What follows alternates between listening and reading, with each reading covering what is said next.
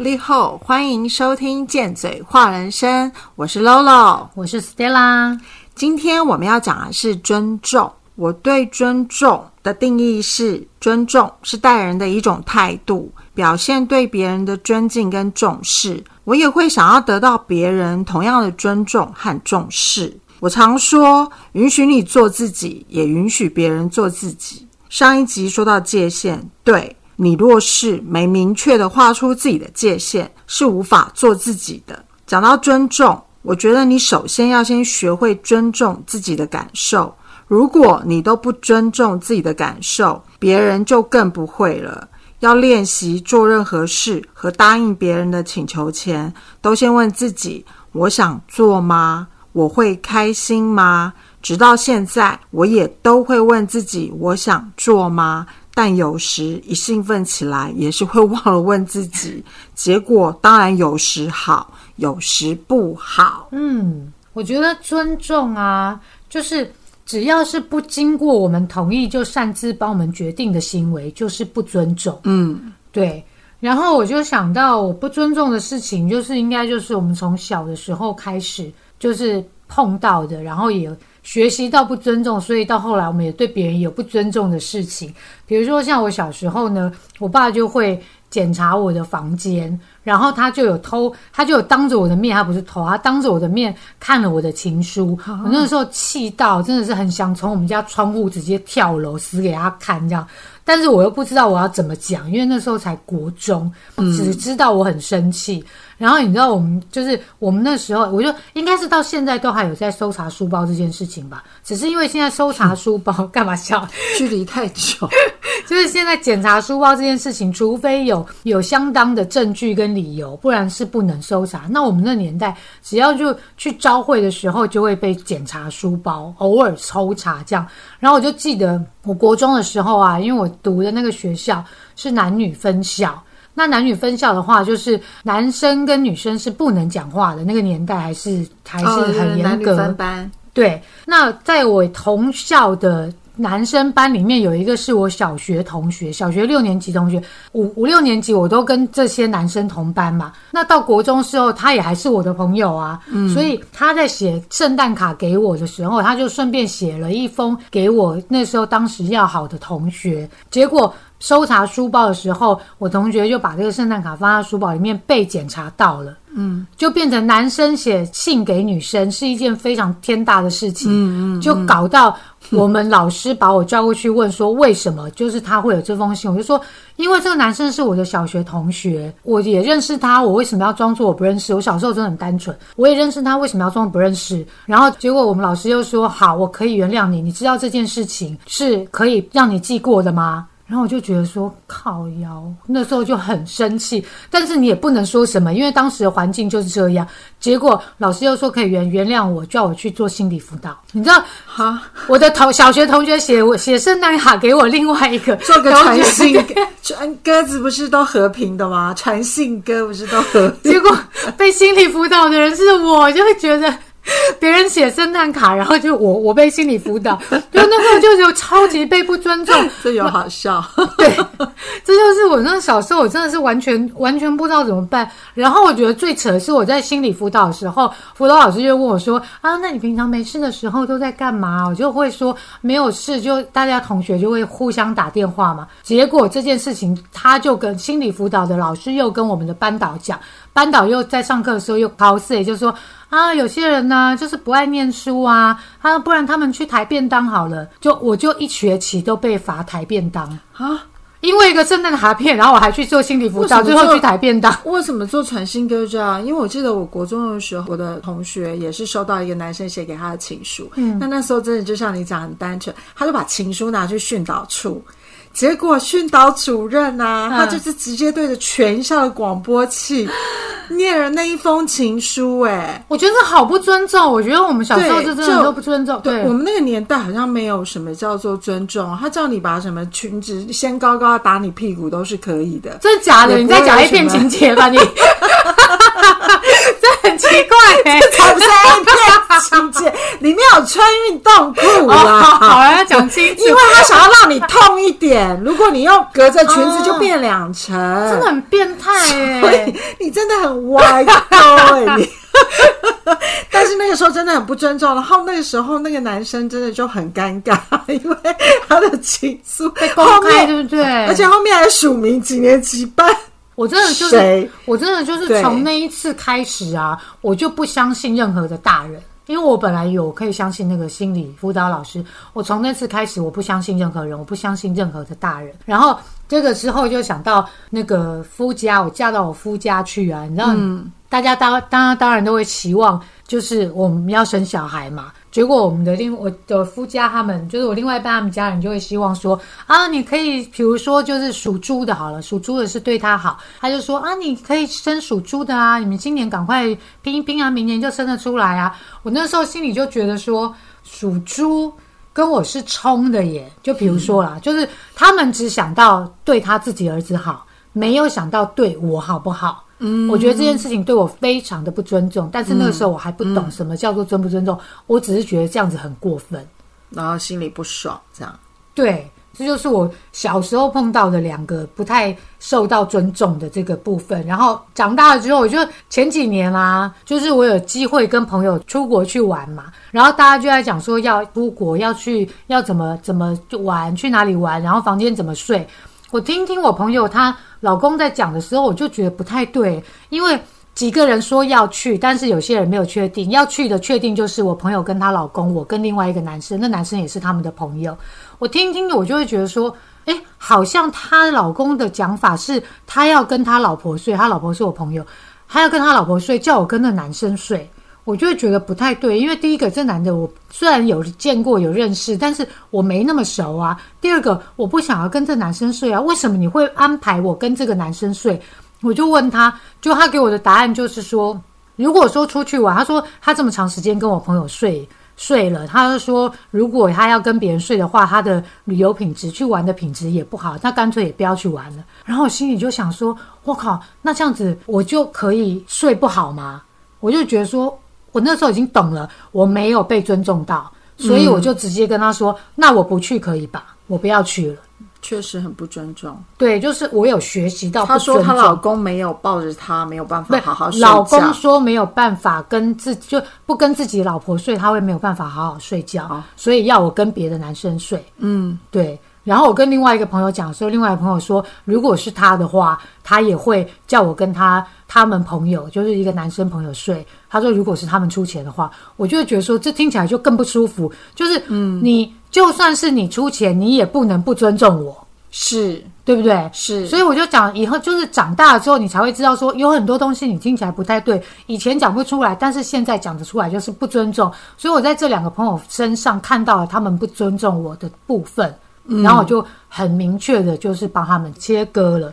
然后我就想，那我学习到的不尊重，就是比如说，我也会去偷看另外一半的，偷看另外一半的那个手机，嗯，对，这就是我学习到的这个部分。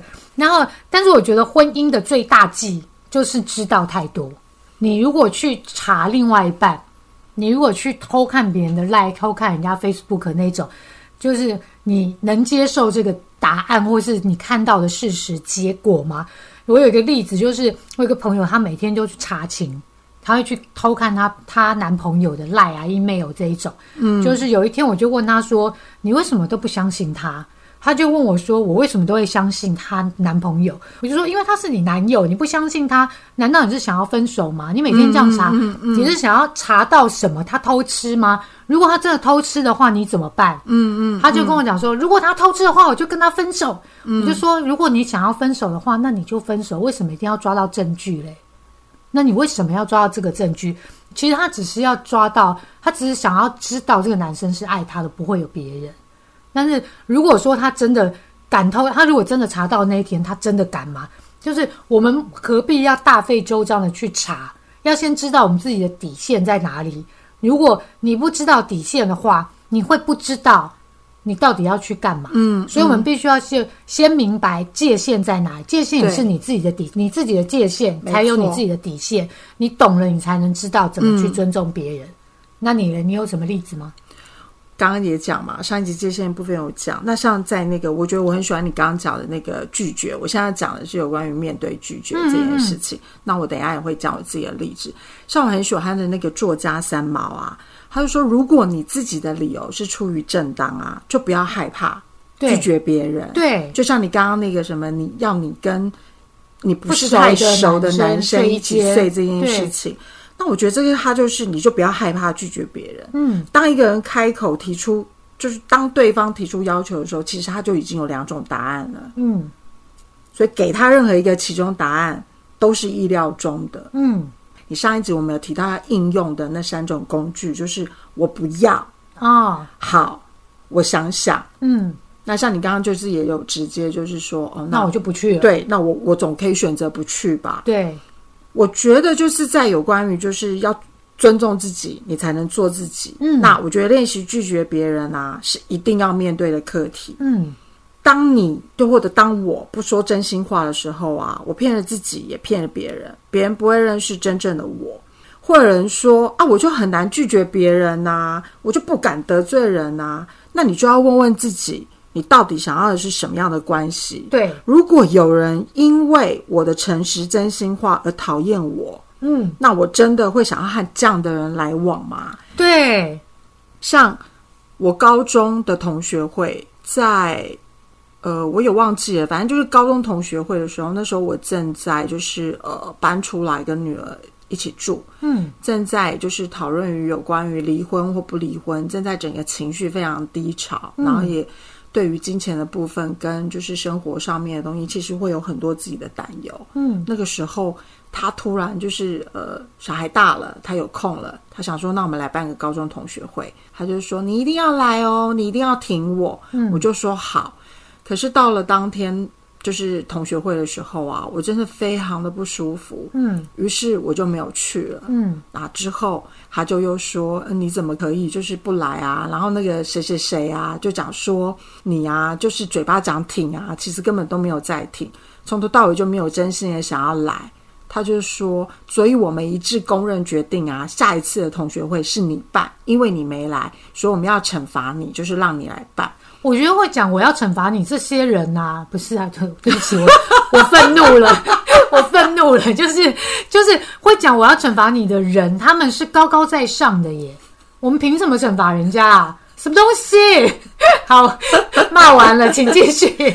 而且我没有去，不就是代表当时我有状况吗？对，你还要我就是明年办，我现在都不知道我现在日子怎么过下去。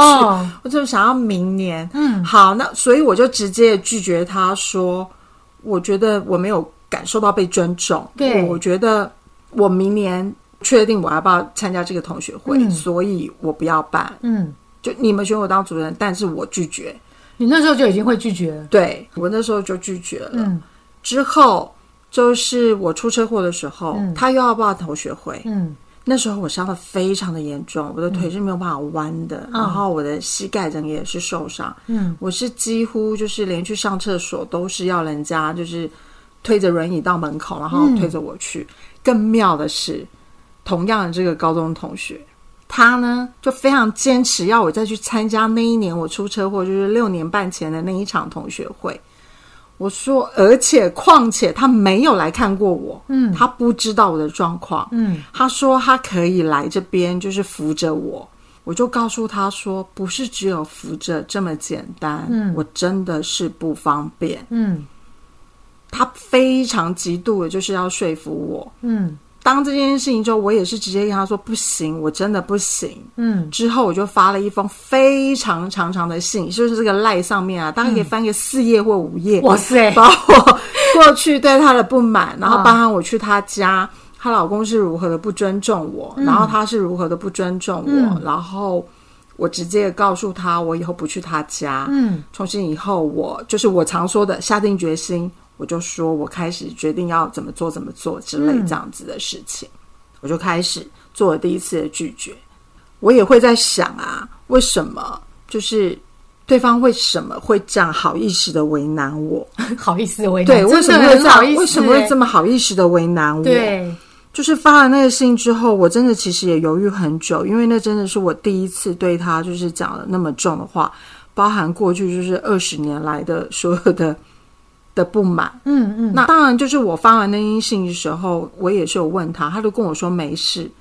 可是之后啊，隔了两个月，我才从别人身上知道他非常的生气。那我就会觉得是你有话不说。对，既然我没听到，我就当做没有这件事情。对只是我后来都会觉得，你怎么好意思这样为难我？难道你当时没有看到，我现在就是做不到吗？他就是看不到啊，他也没有想看吧？所以重点就是在原来是我过去给了他权利来这样不尊重我。对，过去的我，就算满心不愿意，然后呃去到他家被他老公不尊重，我都还是都会去，然后害怕他们不开心，怕破坏关系，然后总是迎合说些我不想说的话，渴望被接受、被肯定，我什么都说好，想要别人认为我是个好人，都喜欢我。嗯，那么多年来有求必应，我就把自己搞得精疲力尽，换回的却是别人的理所当然。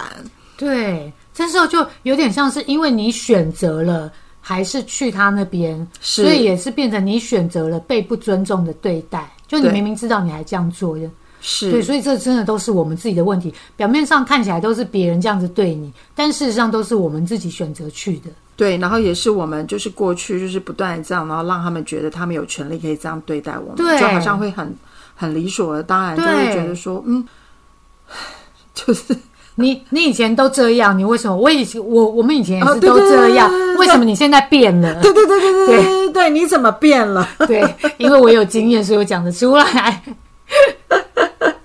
最后这段关系当然就会不满了对啊，一定的啊。对，那现在想想啊，如果有人喜欢啊，什么都说好的我啊，嗯，我想我不会喜欢这样的自己。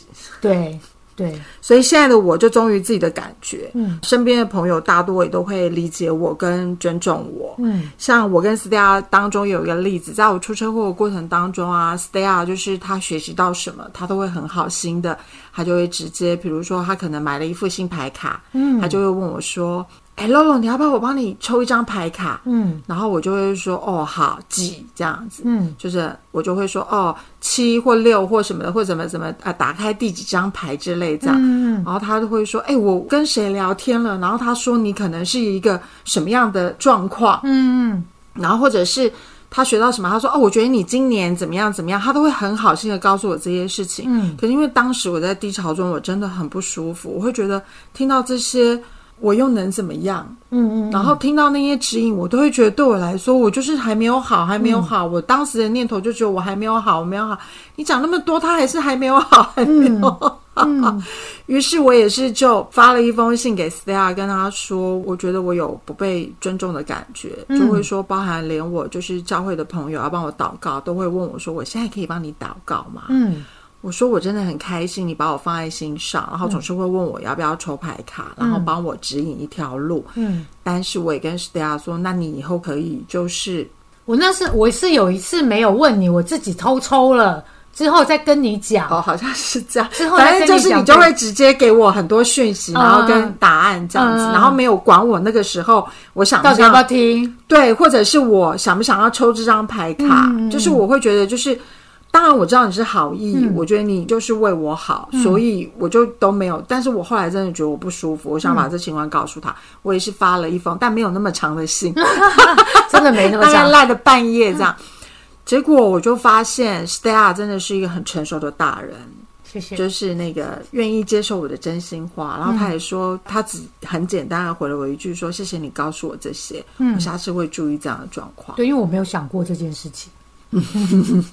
就是我学习到的不尊重，我就用在别人身上。我想说，我帮你抽白卡、哎，我帮你看这些东西、哎别人要钱你不用钱，我还是自己在那边觉得这样子。但是我觉得你讲了，那就代表我真的这也是事实，因为我没有尊重到你，我就去做了这件这件事情。嗯，对，所以那时候你讲完，我就觉得说，哦，很感谢你跟我讲这件事情，我没有发现。对，所以当你说出真心话的时候，你其实也可以发现才谁才是你真正的朋友。嗯嗯嗯，所以谢谢 Stella，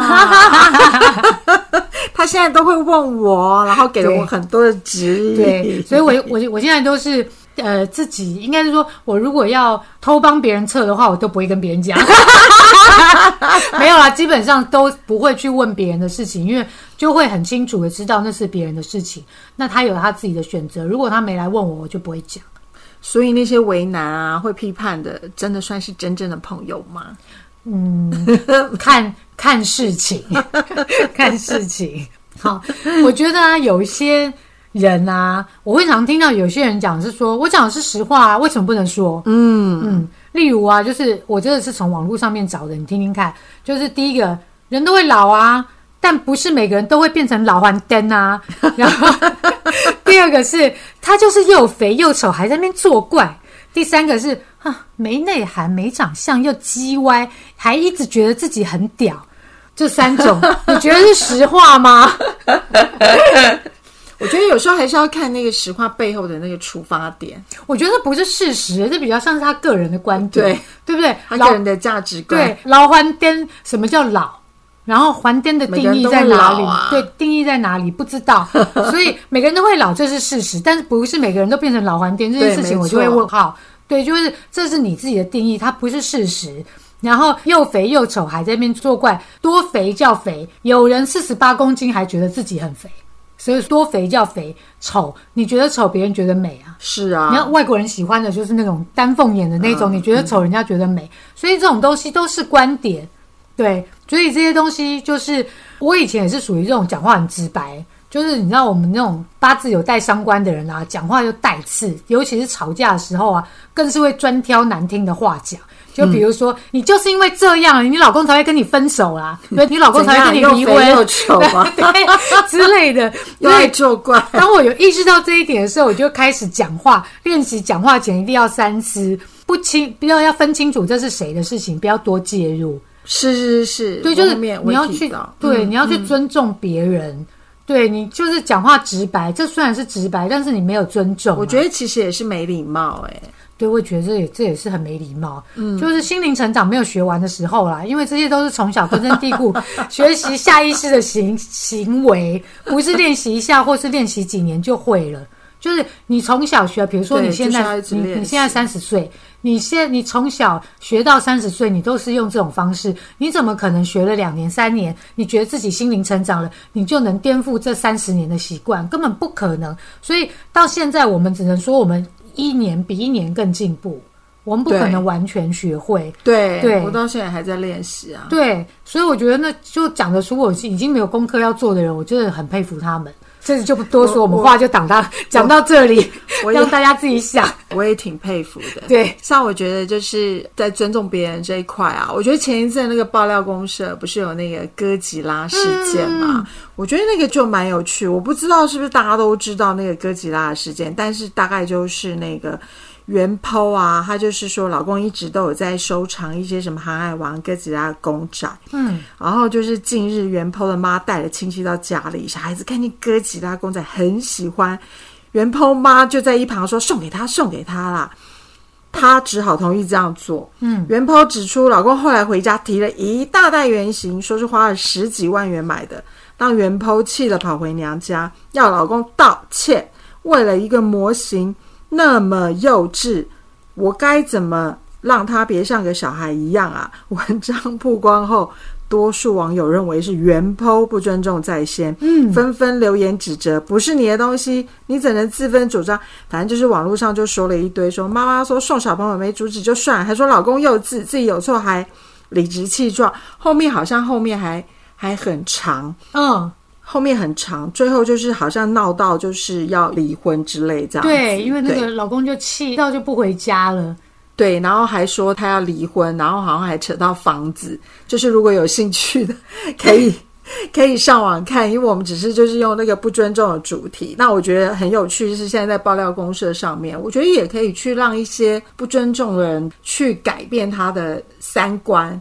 就他突然发现他在爆料公司，他本来要讨拍，就就发现被公干的是他。对对，这很有趣，这真的很有趣。这样子，她因为她根深蒂固觉得她老公会听她的，应该是她老公。如果这样，我看了他们对话，我觉得她老公是平常应该是很让她跟很宠她的。对，所以、看起来老婆也没有在工作。对，就是那个界限就没有到很明确。嗯，对。然后我还有发现另外一种的说实话，例如就是说我在高中的时候啊，我有跟我的同学，就我同学都会知道说我父亲没有住在家里，就是他是在外地工作。那事实上我父母那时候感情已经没有很好了。结果呢，不知道为什么我们老师就知道了这件事情，我老师就叫我去问话。嗯，对。然后你知道，在我们那个年代啊，只要是父母离婚啊，这是一个很大的事情，代表你就是一个问题学生。而且那时候应该是辅导老师吧，应该不是心理医师。那时候没有，现在是高中，刚刚那是哦高中国中的辅导老师，现在已经是高中的班导师，又把我叫过去问话。反正我永永远就是老师心目中的问题学生，就对。然后嗯那时候离婚还蛮大条的。对，然后他就又把我叫去问话，我就会很生气，然后我就觉得说这种实话，它是实话吗？然后还有我在美国的时候啊，有一个一起常玩，就是常玩在一起的同学，只要有男生来追我，他就会跑去跟别人讲我的年纪，然后就觉得说，对啦，你们讲的这些都是实话，但是你为什么要去讲这个实话？你讲这个实话里面是有别人的隐私啊，你有尊重到我想不想讲吗？嗯，对，然后你就好像替天行道，代替月亮惩罚我吗？我就会觉得很莫名其妙。这种实话是什么实话？嗯，对，所以这个实话里面也是不尊重别人的隐私，所以你必须要反过来，我觉得他们必须要反过来想说，你为什么要讲这个？你为什么要让人家难堪？你为什么要去讲别人的这个实话？你真正的用意在哪里？而且难道他们知道年纪之后就不会喜欢你吗？嗯，有一个就不见了啦。那还是少数嘛。不是，是我会觉得说，你为什么要做这件事？确实是不尊重，就很不尊重，我就会觉得说，哎、你现在讲，那你为什么不说你自己的？你为什么要说别人的实话？你为什么不要要讲要讲你自己？然后因为尊重的这件事情哦，我就曾经跟我妈讲过，我就说我没有关系啦。然后比如说她进我房间，她也会觉得说，我就帮你什么东西，我帮你干嘛？就是她会觉得这些东西都没有关系。那我就有一天我就跟她说，妈，你不要一直跟我说没有关系。我说你其实这样子啊，相对也在教我。别人也能这样子对我，嗯，别人也可以跟我，就是别人这样对我，我也要说没有关系。我说，你知道这件事情让我花了多少的时间去做这个功课吗？嗯，然后我就说，所以请你以后不要再跟我说没有关系了，我很有关系。对，其实我并不怪我妈啦，因为不尊重这件事情也是她从原生家庭学习来的。你知道，因为整个华人社会发生哦，对，对，就是都是这样子教养，所以她学习也是这样。是就是如果我是想要，就是说，如果有孩子的父母，就是我们有听众是父母的话，我只想要提醒你们一下，就是不尊重孩子不会让孩子停止爱你，你不尊重小孩，小孩子还是一样会爱你，但是你不尊重他们，只会让他们不知道要爱他们自己。嗯，对，就是因为他们学到了不被尊重是应该的。嗯，对，所以这就是我也会说教养的后的课题哦。嗯，换你，这也像刚刚那个哥吉他老婆那样子，有没有？嗯就是今天不是说很很生气要离婚嘛，然后才发现事情大条，然后嗯这时候老婆就会说：“好啦好啦，算我错可以吗？这点小事值得那么生气吗？嗯，不是夫妻就是共同体吗？有什么好生气的？好，怎么那么小气？我刚嫌弃了一下，但是每个人都是独一无二的个体，嗯。我觉得道歉是要真心诚意的，嗯。可能道歉一次还不够，嗯，要很多次。如果你真心是想要挽回这段感情啊，真的请说，嗯，我真的知道我错了，我不尊重你，我不应该把你的东西送人。嗯，有人道歉还是会说一大堆理由，就说我不是故意啊，我都道歉了，你还要生气哦？嗯。怎么那么小气？嗯。啊，你道歉，对方就一定要接受哦。嗯但如果你的道歉啊是真心诚意的话，对方一定感受得到。对，我觉得话语真的是世界上最有力量的。嗯像过去的我啊，很没有安全感，很爱偷看我们家男人的手机啊 我。也会，这是电脑必备。然后因为他是搞城市的，嗯只要我动过他手机跟电脑，他都知道。我就会说我看到了什么，因为你是先不老实，先不尊重我，我为什么要尊重你？坚持己见，硬说自己是因为太爱他才要偷看，嗯，硬要说自己是对的，还强迫他也要认同，最后一定要赢才会罢休，然后他就会 赢很重要啊，在吵架当中，吵架就是要赢，不然 以呢？前就一定要赢。对对，那时候都会这样想。现在的我啊，就是你刚刚有提到，就是那个喜欢去什么查情什么的、啊，就是现在我已经不会偷看了。我也不不看，因为如果真的就像你刚刚讲，如果真的发现他和别的女生谈情说爱，那我是要分手吗？对又不想分怎么办？对，如果不想分，我还要跟他在一起，那我看他手机干嘛呢？不是只是增加自己的困扰吗？对而且现在我也会觉得，如果失去老娘，可是你的损失，真的。那还看屁？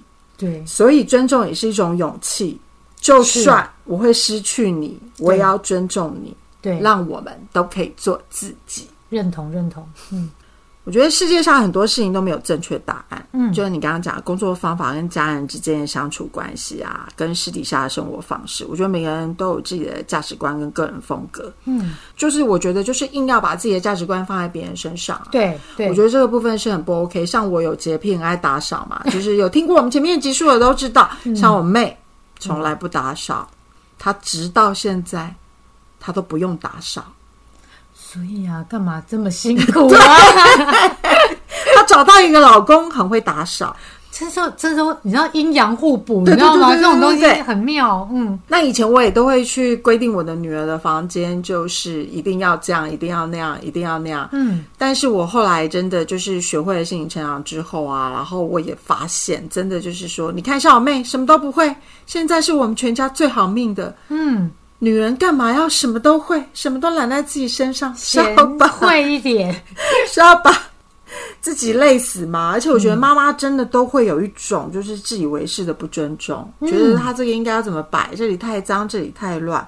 真的像你刚刚讲的，不是妈妈就可以就是不尊重女儿。嗯，当然，在教养的过程当中啊，要学会看不见，这个尊重真的是要学会看不见、听不到，然后尊重他呢是独立个体，嗯允许他做自己。对，就是不能，呃，我刚刚讲的就是说，如果不经过我们同意就擅自帮别人决对对对对帮别人决定的行为，就是不尊重嘛。